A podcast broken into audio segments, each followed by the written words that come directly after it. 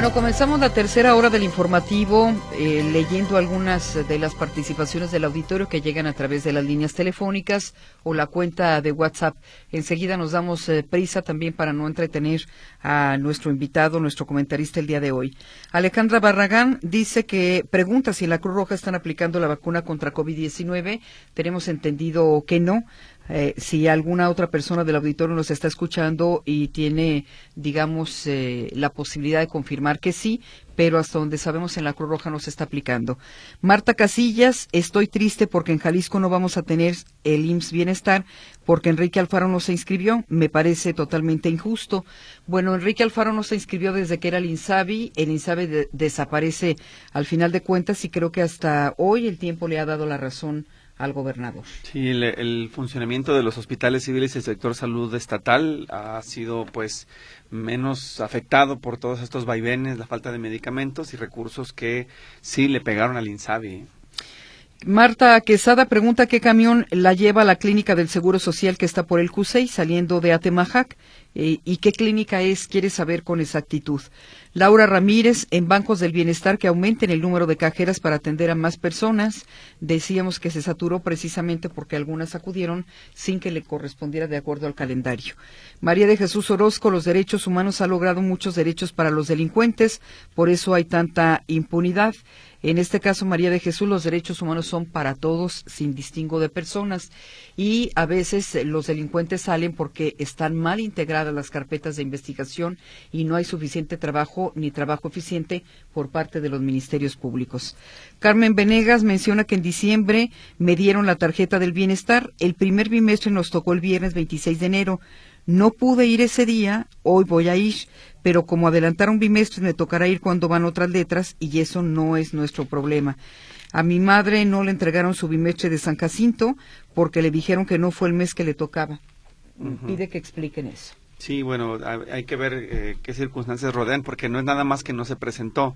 Cuando no pagan hay otras razones administrativas para poder negarles el apoyo, pero tienen que consultarlo directamente con la Secretaría del Bienestar. Y para la señora Marta Quesada, la sugerencia que tengo yo para usted que va de Temajac hacia la Clínica 52, que es la que se hace referencia en el CUSEI, tome línea 1 del tren eléctrico en Atemajac y transborde en línea 2 eh, en Juárez para luego, no, perdón, transborde en, línea, eh, ahí en la misma línea 3, en la de Ávila Camacho, y se va a bajar en la estación Q6 de línea 3. Y ahí, ahí nada más o baja por la de Corregidora o baja por la de Olímpica y llegará a la clínica 52 del Seguro Social. Pedro Galvez dice que hace dos meses se inscribió a Bienestar. Todavía no me entregan la tarjeta. Pregunta si alcanza a recibir estos bimestres que van a adelantar. Se supone que les van a empezar a entregar la tarjeta a partir del día primero de, de febrero. Vamos a ver si le toca en este bloque de entregas y ya le pagarían del 26 al 29. Alfredo Díaz aclara que todavía están recogiendo su bimestre pasado las últimas letras del calendario porque no entregaron a tiempo y por eso es que siguen acudiendo al Banco del Bienestar. Bueno, pues esa también es una opción, aunque les recordamos que no es obligatorio ir al Banco del Bienestar, también pueden ir a la banca comercial, pero queda en manos de cada beneficiario decidir dónde se cobra. Vamos a ir al noticiero Notisistema, de, a las portadas primero, las portadas de los diarios locales y posteriormente el resumen local Notisistema. Estas son las portadas de Jalisco. Mural. Cae 87% el precio del agave. El informador. Abarrotan bancos del bienestar para recibir adelanto de pensión. Milenio Jalisco. Ya no hay tiempo para resolver sobre violencia. López Obrador. Diario NTR Guadalajara. Mototaxis van por aumento de tarifa. Estas fueron las portadas de Jalisco.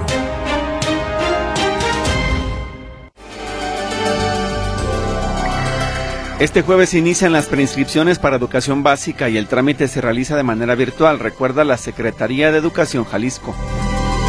Pese a que año tras año la mayoría de los aspirantes se enfoca en la oferta tradicional entre las nuevas carreras universitarias, hay tres que son las mejores pagadas en Guadalajara, Derecho Fiscal, Biomedicina e Ingeniería Robótica.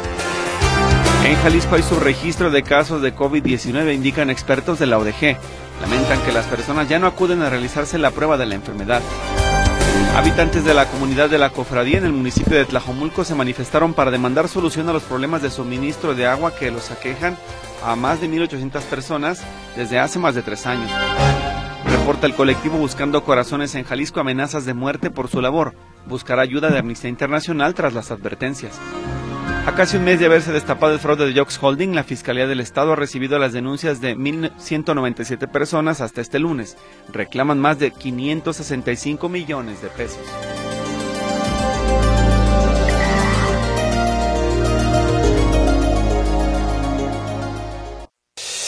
El comentario en Buenos Días Metrópoli.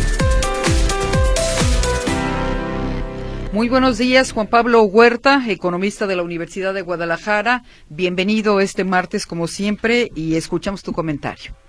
¿Qué tal, Griselda? Muy buenos días para ti, para Víctor, para el personal de cabina y desde luego para el auditorio. Nuevamente la economía nacional registra inflación al alza y esto supone un reto para el Banco Central del país, el Banco de México, que es el encargado de la política monetaria. Por una parte, hemos registrado de forma consecutiva cinco quincenas al alza. El último dato publicado por parte del INEGI hace seis días nos indica que la tasa es de 4.9% anual. Y de forma paralela, el Banco de México ha mantenido desde el 30 de marzo pasado o del 2023 su tasa de referencia en 11.25%, que a su vez es el punto más alto en la historia reciente del país. El Banco Central y particularmente su Junta de Gobierno no dudaron en intervenir cuando fue necesario elevando esta tasa. Como ya hemos comentado previamente, el incrementar la tasa tiene el efecto de volver caro el crédito de todos tipos, pero busca principalmente que los consumidores no tengan incentivos para gastar más en este momento las ganancias, utilidades o salarios futuros al observar que el crédito es tan caro en el presente. Al mismo tiempo, pone el incentivo de obtener un premio a los ciudadanos que decidan depositar en cuentas bancarias sus excedentes o simplemente no gastar los recursos que ya tienen depositados y de esta forma, ante la menor disponibilidad de dinero, provocar que la demanda disminuya y así los que ofertan bienes y servicios, o sea, los negocios, empresas, etcétera, tengan a su vez que disminuir sus precios para colocar sus productos. A pesar de esta tasa tan relativamente alta, hemos visto que la economía nacional ha continuado creciendo y contratando personal, por ejemplo. Inclusive hemos observado recientemente tasas récord de empleo, perdón, de desempleo, que muestran que las empresas siguen necesitando personal porque la demanda prácticamente no se ha detenido. Con estas tasas algunos proyectos también del sector público han tenido que detenerse y de igual forma en el sector privado y también a eso les ha sido más caro poner en marcha otros tantos más. También con esta tasa alta al crédito, el presupuesto federal de entidades y municipios es naturalmente más caro y restringe a los diferentes niveles de gobierno también para que gasten menos. ¿Le suena negativa esta situación? Esta es precisamente la tarea del Banco de México y dicho con todo respeto únicamente se hace así con el propósito de esta alegoría, poner a dieta al paciente con sobrepeso.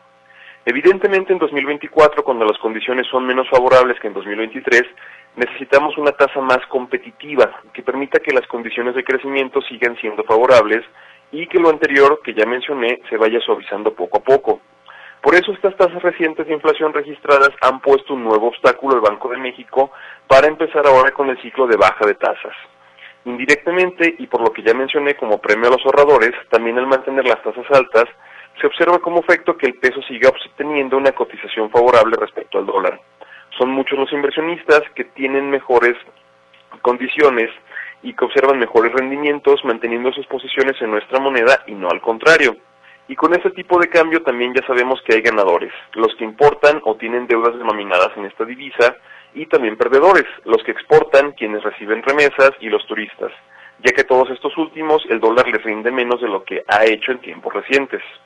Diversos bancos centrales a nivel internacional han empezado también ya sus ciclos a la baja, sobre todo ahora menos preocupados por el entorno inflacionario y más por regresar competitividad de sus economías. Y tarde o temprano el Banco de México también tendrá que empezar a hacer lo mismo, sobre todo por lo que ya mencioné, las condiciones en 2023, perdón, en 2024 son un poco menos favorables que las que observamos el año anterior y una de las formas más sencillas de estimular también el crecimiento económico es básicamente poner una tasa en donde el crédito vuelva a fluir, el dinero vuelva a depositarse en la economía real, las personas sigan demandando bienes y servicios y por lo tanto tengamos también nuevamente una un crecimiento económico que puede ser mayor al que hemos observado recientemente. ¿Cuál es el problema? Que mientras la inflación sigue repuntando, el Banco de México no puede hacer esto. Entonces, la disyuntiva para la siguiente eh, cita de la Junta del Banco de México es simplemente si revisar es el, si es el momento adecuado para empezar a estimular la economía nacional o para volver a cuidarnos de un potencial resurgimiento de la inflación. Ahí se encuentra la gran incógnita. Hasta aquí mi comentario del día de hoy. Gracias, Juan Pablo, por la información económica. Muy buenos días. Muy buenos días, Víctor. Hasta luego. Hasta luego. El comentario en Buenos Días Metrópoli.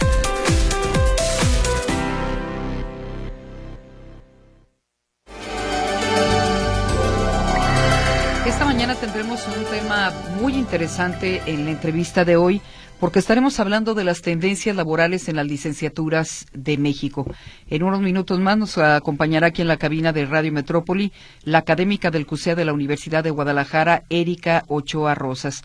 El día de ayer nos explicaba, por ejemplo, en una rueda de prensa que la Universidad de Guadalajara ha abierto 10 nuevas carreras. Sin embargo, poco se sabe de exactamente eh, eh, cómo están en el mercado laboral. Por ejemplo, ayer decía que tres de las mejor pagadas en el mercado laboral en Guadalajara es Derecho Fiscal, Biomedicina e Ingeniería Robótica. ¿De qué se tratan? ¿Con qué se comen? Eh, hacia dónde los lleva el mercado laboral a estos jóvenes que tal vez tengan la capacidad, la aptitud, precisamente para estudiar y explorar estos nuevos campos de estudio, pero no saben exactamente que están en la oferta universitaria. Así es de que le invitamos a que participe con nosotros. Le reiteramos las tendencias laborales en las licenciaturas de México. Bien, vamos a escuchar mientras tanto el reporte de la información local con José Luis Escamilla. Él está en la línea telefónica. Luis, adelante, te escuchamos. Gracias, Víctor Gris. ¿Cómo están? Buenos días. Nuevamente los saludo con gusto. Bueno, comentarles que el día de hoy se reanudan en unos momentos más, si no es que ya comenzaron, los trabajos de búsqueda en Playa Camarones, allá en el municipio de Puerto Vallarta, donde hay que recordar que se registró el fin de semana la desaparición de un hombre que se metió a nadar junto con otras personas y esta persona, este sujeto, ya no salió.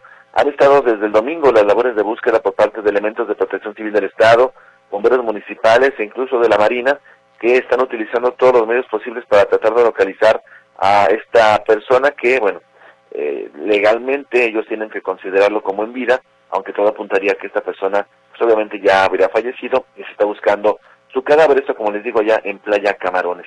Comentarles por otra parte, eh, compañeros, de este caso, de que debe poner mucha atención, sobre todo a quienes se dedican a la profesión médica. Eh, lo hemos platicado en espacios anteriores, de cómo cuando un profesional del rubro que ustedes quieran se equivoca, pues a lo mejor en la mayoría de los casos lo peor que puede pasar es que te corra, ¿no? Eh, si un contador se equivoca en una declaración fiscal, pues te van a regañar. Eh, si un peluquero te corta mal el cabello, pues a lo mejor no le van a pagar el servicio. Pero cuando un médico se equivoca y no lo hace de manera intencional, pues es sujeto de persecución penal. Es el caso de un anestesiólogo de nombre Ricardo O. bueno, hay que hacer la acotación, y ayer me refería como anestesista, ya la doctora Julieta me decía que no, que es anestesiólogo el término correcto. Este anestesiólogo Ricardo, en noviembre de 2022, eh, atendió a una mujer que se sometió a una cirugía estética en un hospital privado de Zapopan.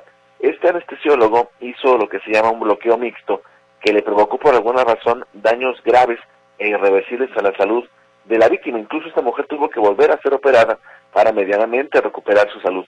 Sin embargo, la víctima no se quedó con los brazos cruzados, acude a la Fiscalía del Estado y denuncia esto ocurrido en el municipio de Zapopan, esta agresión eh, o, estos daños, mejor dicho, que le provoca este anestesiólogo. El caso llega hasta un juez de control de oralidad que decide vincular a proceso a este médico por el delito de responsabilidad médica, por lo cual además le dio algunas medidas cautelares diversas a la prisión, por ejemplo, no podrá ejercer, no se puede acercar a la víctima, tiene que estar yendo al juzgado a firmar de manera periódica, entre otras cosas, pero bueno, ahí el riesgo pues que involucra la praxis médica de que un, un error, un, un, problema de este tipo, pues puede terminar por provocar problemas eh, severos para todas las partes. Mi reporte, compañeros. Buenos días. Gracias, eh, José Luis Escamilla. Muchas gracias por la información. Es el reporte de José Luis en esta mañana también en materia de seguridad. La entrevista en Buenos Días Metrópoli. Muchas gracias por acompañarnos. Le he adelantado el tema, tendencias laborales en las licenciaturas en México, y saludamos esta mañana aquí en la cabina de la Estación de las Noticias a la maestra del CUSEA de la Universidad de Guadalajara, Erika Ochoa Rosas, quien nos va a hablar precisamente de estas eh, ofertas eh, que presentan las universidades, pero también la pertinencia en el mercado laboral. No sé si usted ha escuchado el término de empleo líquido, por ejemplo, o cuáles serían las carreras mejor pagadas, por ejemplo, en Guadalajara. Maestra, bienvenida, muchas gracias por acompañarnos. Muy buenos días. Buenos días, bueno, el gusto es mío y bien, como eh, lo plantea lo plantea usted claramente, pues hay nuevas carreras, ¿no? Nuevas carreras que de pronto están en esta tendencia laboral y que nos exige hoy, después de una pandemia, pues hablar de las tecnologías. Ahora, ¿qué tanto nosotros tenemos miedo o no a las tecnologías? elegir una carrera tradicional por una carrera de nueva creación que implica que de pronto no sabemos exactamente dónde vamos a trabajar, ¿no? Es importante para la elección de, de carrera tener claro que hay dos aspectos importantes. Uno, la parte de la vocación, que es como muy común que lo escuchemos, y la parte de la economía. Pero cuando hablamos de vocación, ¿a qué nos referimos de vocación? ¿Qué tanto conocemos de vocación? Es muy común de pronto a esta persona que eh, va a elegir una carrera decir, bueno, yo voy, yo quiero ser estudiar medicina o, quiero estudiar derecho, pues porque a mi vecino le va muy bien, ¿no? Entonces no me voy a arriesgar. O que de pronto digan, no, es que yo ya vi los salarios y entonces me doy cuenta que están muy bien. Sí, pero el salario qué competencias te pide, ¿no? Y entonces te das cuenta que tu vecino se graduó en un momento histórico, económico, social totalmente diferente en el que tú vas a enfrentar. Ese por un lado. Por el otro lado, el aspecto económico, y que siempre hago un énfasis, es fíjate qué competencias tienes diferente a los demás. Pueden egresar miles de personas de una carrera, X carrera, pero ¿qué te hace diferente a ti de todas esas personas que van a salir de la misma carrera, ¿no? Esos eh, dos aspectos son importantes. Tener como bien claro las carreras tradicionales, hay unas que ya están saboteadas, que ya no hay un campo, ya no hay un campo genérico, ¿no? Que te podrías dedicar a esto, a esto, sino hay que hacer nuevos campos. Eso es una realidad. Eh, cuando tú eliges una carrera, pasas por una formación básica y una formación eh, formativa o especializada. Pero, ¿qué vas a hacer con ese campo que ya está como muy... Eh, la Universidad de Guadalajara generalmente tiene décadas con la misma matrícula, es decir, los aspirantes se enfocan particularmente en medicina, en derecho, en odontología, en negocios internacionales, en arquitectura y en psicología, pero son generalmente las mismas carreras. Parece que los estudiantes la única información que tienen son de estas. Así es, pareciera, pero repito, es más bien como por una tradición que nosotros no tenemos... Eh, cuando hablas de cuando hablas de por ejemplo orientación vocacional es un problema que tenemos respecto a cómo es una una adecuada orientación vocacional. Yo siempre le digo a los aspirantes tienes que revisar tres cosas importantes. Tu perfil de ingreso. El perfil de ingreso de cada programa universitario te va a decir si tú cuentas con las habilidades y conocimientos para ingresar a esa carrera. Segundo es el plan de estudios no llega el aspirante a la fila, ya va a tener que elegir una carrera, ve la lista de carreras y de pronto dices, bueno, yo creo que voy a estudiar esta porque no tiene matemáticas, pero resulta que entras y bueno, sí hay matemáticas, ¿no? Eso es importante reconocer. ¿Cuál es el plan de estudios? Yo sugiero, si una materia no conoces, ahora es muy fácil, googleala, ¿no? ¿De qué trata esta de qué trata esta materia? ¿Qué puedo en qué pueden trabajar estas personas? ¿Qué más pueden hacer? Y por último, y el más importante, el perfil de egreso. El perfil de egreso es, después de tres, cuatro años que vas a estudiar, ¿cómo vas a salir? ¿Cómo, ¿Con qué conocimientos, con qué habilidades? ¿Cuál es el plus? ¿No? Yo también invito mucho que cuando tú eliges una carrera, no te quedes hoy en este momento solamente en lo que te da el maestro, ¿no? Hoy tenemos una eh, enorme eh, variedad de plataformas donde tú puedes especializarte, donde puedes tener acceso a eh, clases o de pronto cursos con gente muy especializada que antes no teníamos, ¿no? Que de pronto hoy puedes tomar un curso eh, de la Universidad de Harvard o de España y que tiene un costo mínimo o que puedes tomarlo sin tener la certificación, tiene los conocimientos, pero ya lo tomaste de estas personas, ¿no? Entonces, esta parte de por qué no entramos a las nuevas carreras, efectivamente la Universidad de Guadalajara está ofreciendo unas carreras muy interesantes que son ciencias en materiales, ingeniería en diseño molecular de materiales, geofísica, mecatrónica, que de pronto esta, eh, por ejemplo, mecatrónica ya tiene varios años que ya le están ofertando las universidades y de pronto es una de las nuevas fotónica, instrumentación electrónica y nanosensores, que escuchamos de pronto después de la pandemia muchos nanosensores, negocios gastronómicos, relaciones públicas y comunicación. Esta particularmente es una nueva competencia que hoy está pidiendo el campo laboral. Relaciones públicas y comunicación. en cómo comunicarte. ¿no? Ese es algo bien interesante. Tú eliges una carrera y hoy no solamente la carrera te exige la formación del plan, sino también te dice, hoy tienes que tener un segundo idioma, porque si no lo tienes estás fuera del mercado.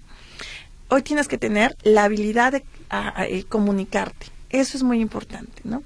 La diferencia entre una persona y otra es cómo tengo esta habilidad de comunicarte y sobre todo el trabajar en redes, ¿no? Y cuando hablo de redes es que voy a trabajar con mis... No, no, no hablar de trabajar en redes es que hoy en este mundo globalizado puedes trabajar en redes con gente de otro país, del otro lado del mundo y que eso te va a dar un plus para poder ampliar esta gama de cuál es tu perfil. ¿No? Y eh, bueno, los últimos dos son ingeniería en sistemas biológicos y la parte de la robótica, ¿no?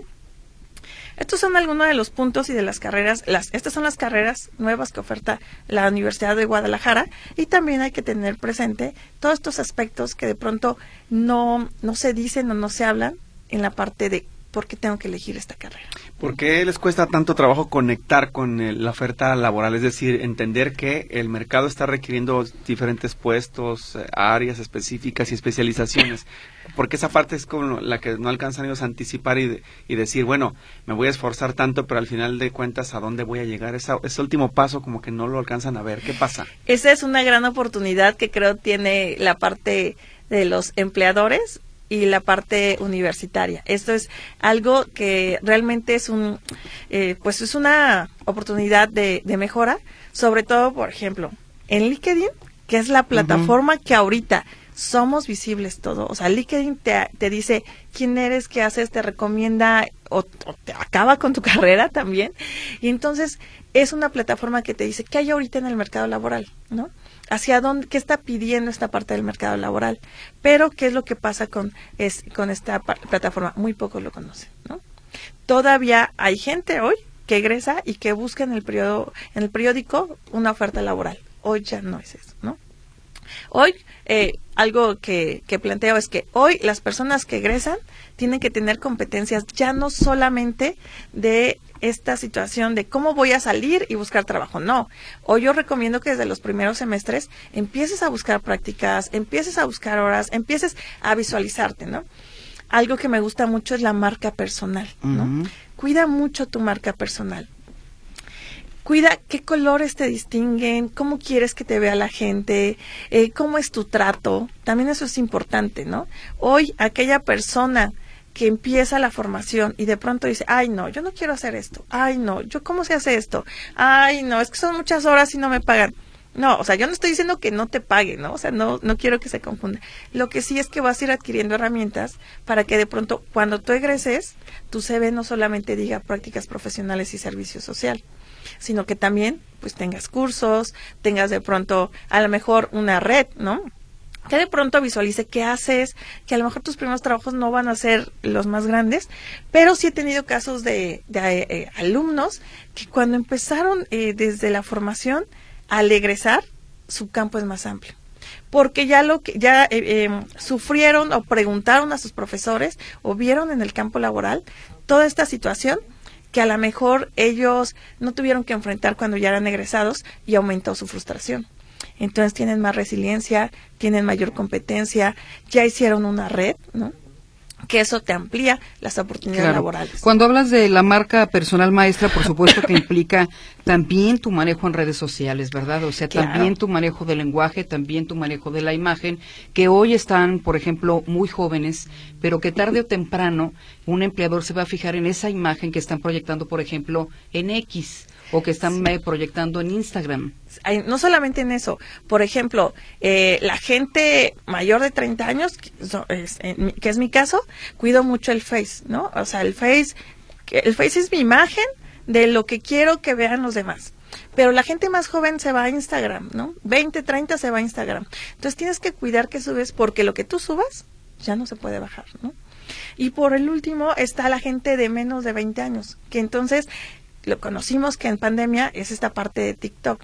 Y en esta parte de TikTok también hay que cuidar que suben. Hoy TikTok es una gran herramienta, ¿no? Es una gran herramienta, pero también hay muchas cosas que son cuestionables en esta herramienta. Entonces, eso hay que cuidar mucho. Y sobre todo, ir haciendo, cuando hablo de marca personal, también tienes que ir visualizando cómo quieres que te vean las personas, ¿no? Cómo realmente quieres que la gente te identifique, ¿no? Entonces, eso también es importante. Ahora, ah, perdón, eh, eh, hablemos de sueldos y hablemos de las mejores carreras, al menos que en este momento son eh, pagadas en Guadalajara. Como usted menciona, cuando vas a elegir qué estudiar o, o, tu vida profesional, pues son diferentes las circunstancias de tus papás, a las que tú estás viviendo en estos momentos. Sí, em, las, mejor, las más destacadas ahorita es Derecho Fiscal, Biomedicina, Ingeniería Robótica, entre las mejor pagadas en Guadalajara. Ahora. ¿Con sueldos de cuánto? Em, los sueldos andan entre los 13, los 12, no supera, considerando que es la licenciatura, ¿no? Llega hasta los 17 mil. ¿Pero eso es bien pagado, 12 mil? Acuérdense que es egresado. Recién egresado. Recién egresado, sí, sí, sí. Si usted me plantea, ya tiene una especialidad, certificación, porque estoy hablando de un egresado que salió, si, si ustedes me dicen, bueno, ya tiene una certificación de tal compañía, o sea, no, ahí sí, ya tiene un segundo idioma, no, es recién egresado, cumplió nada más los cuatro niveles de inglés, eh, tiene solamente su, su certificado y es su primer trabajo, ¿no?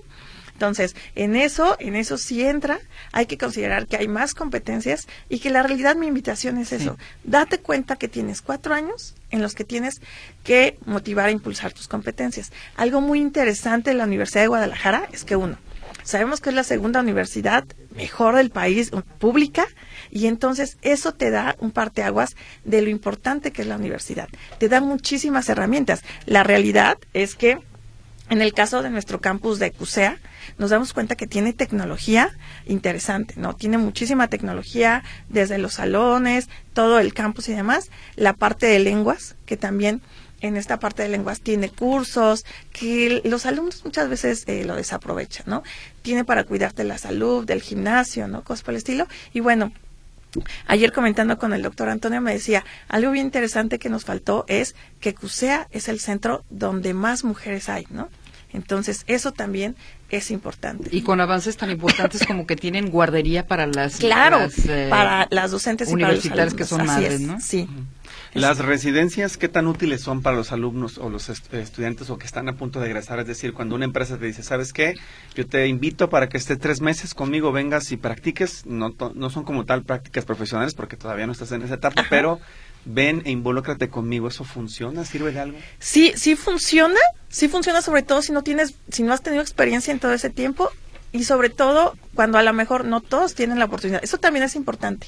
Hay alumnos que son de tiempo completo y hay alumnos que no son de tiempo completo. Entonces, cuando eres un alumno que no fuiste de tiempo completo y hay esta oportunidad de tiempo para que puedas tener la experiencia, está muy bien.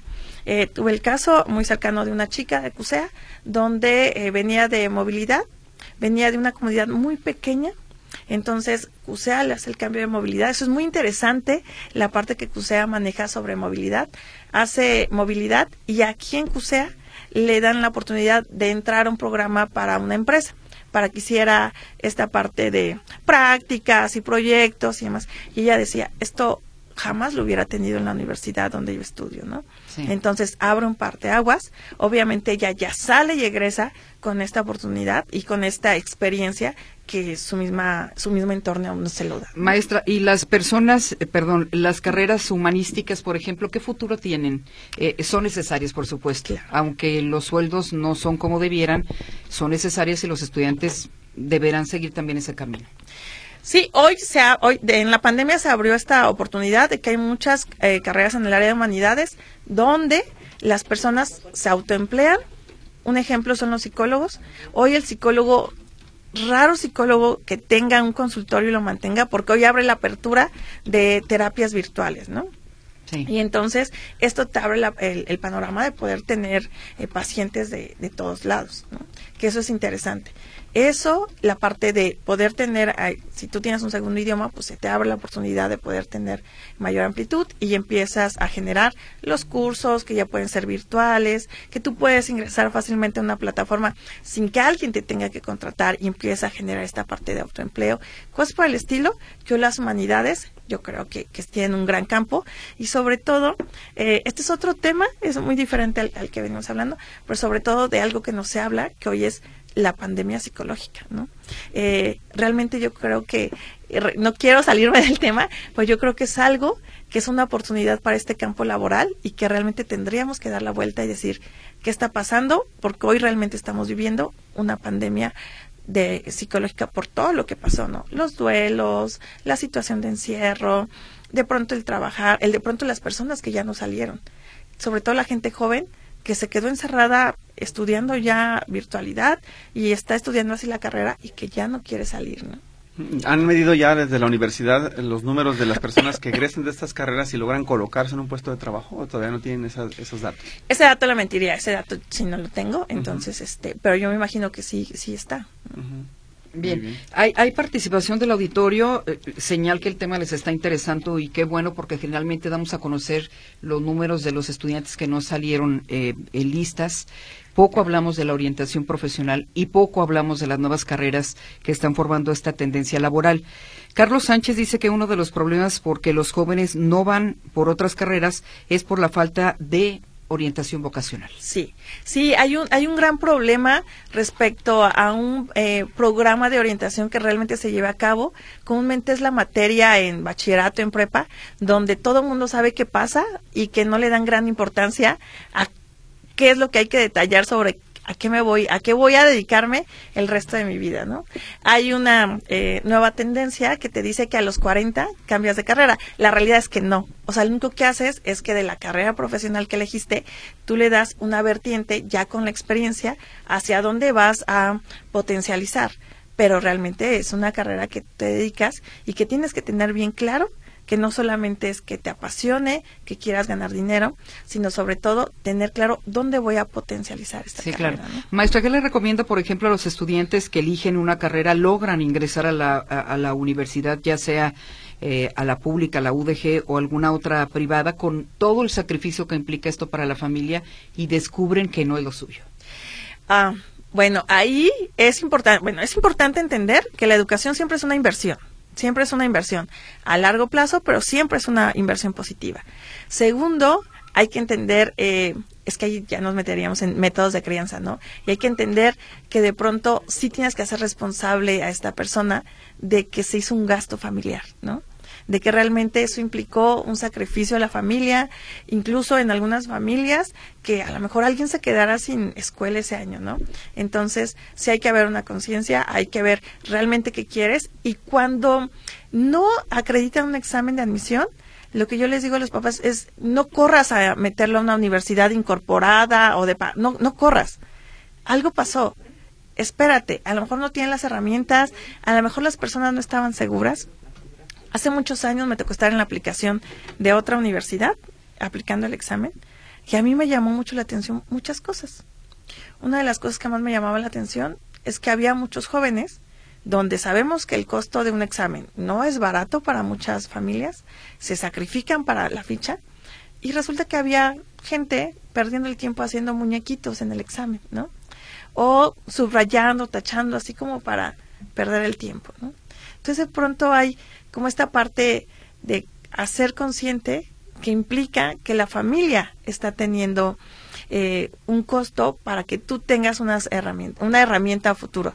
Y hacer esta parte de reflexión, entender que no es que pierdas un año, sino que realmente yo como mamá, como papá, quiero una mejor calidad de vida para ti. Y por eso estoy buscando y estoy sacrificando, estamos sacrificando toda la familia para que puedas tener un ingreso y una mejor calidad de vida para ti, no para nadie más. Sí, claro.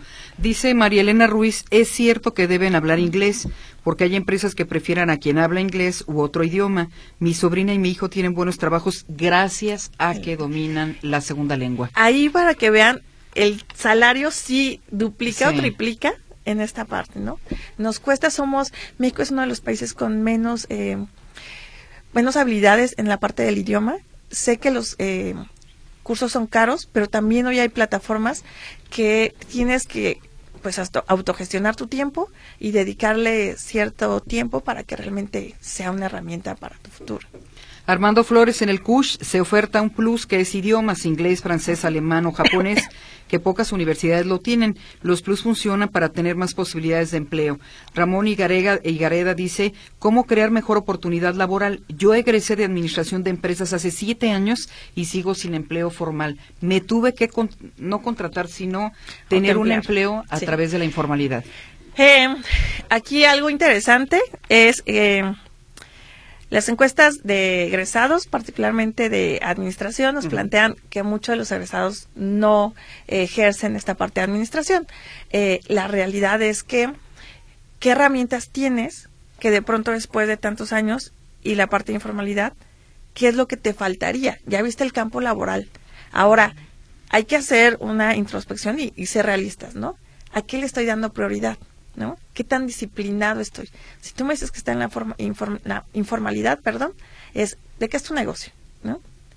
¿Cuánto ha crecido tu negocio?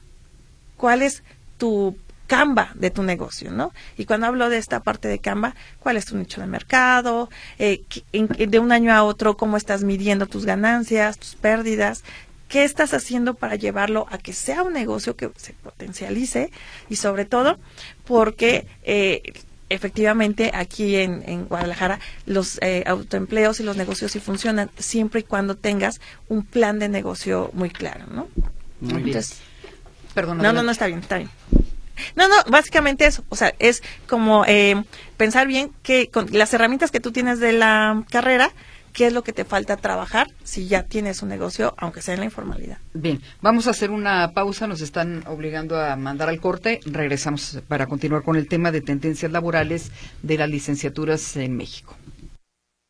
8.55 nos queda ya muy poco tiempo y el tema es muy amplio, ¿no, Víctor? Sí. Nos quedamos platicando en este sobre este equilibrio entre la felicidad y el dinero, que es más si buscar eh, que la carrera te dé mucho dinero o en realidad te haga feliz.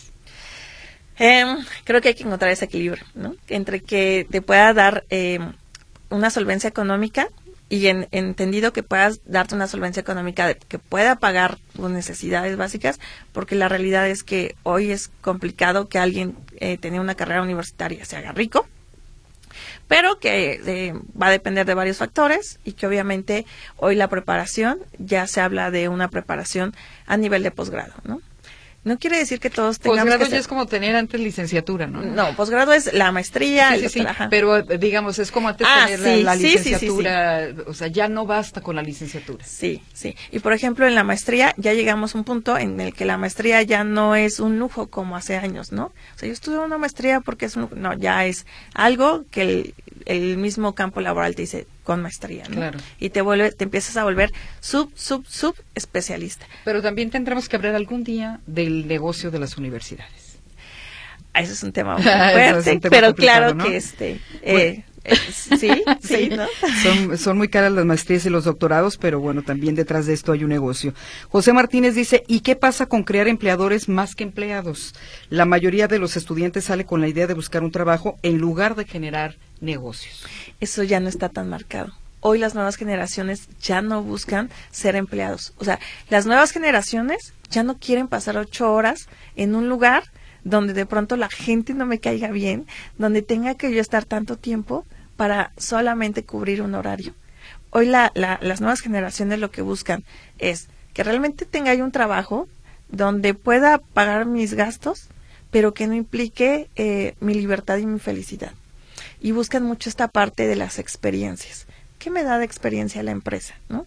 Antes era, ¿qué derechos me da laborales? Hoy es, los derechos pues ya no existen, ¿no? ya no ya no voy a tener, em, se me fue el nombre, Pensión. ya no voy a tener pensión, entonces ya para qué me complico si era como el objetivo de vida. Entonces hoy las nuevas generaciones ya no quieren ser empleados. Hoy sí realmente quieren ser jefes, ¿no? Hoy buscan que de pronto se autogenere el dinero y muchos sí les está funcionando, ¿no? Por eso a veces no se entiende cuando un joven renuncia porque dice a mí lo que me ofrece tu empresa no me llena. No, o ya no, ¿no? Entonces, por ejemplo, hablábamos de la parte del teletrabajo, la norma 037, ¿no?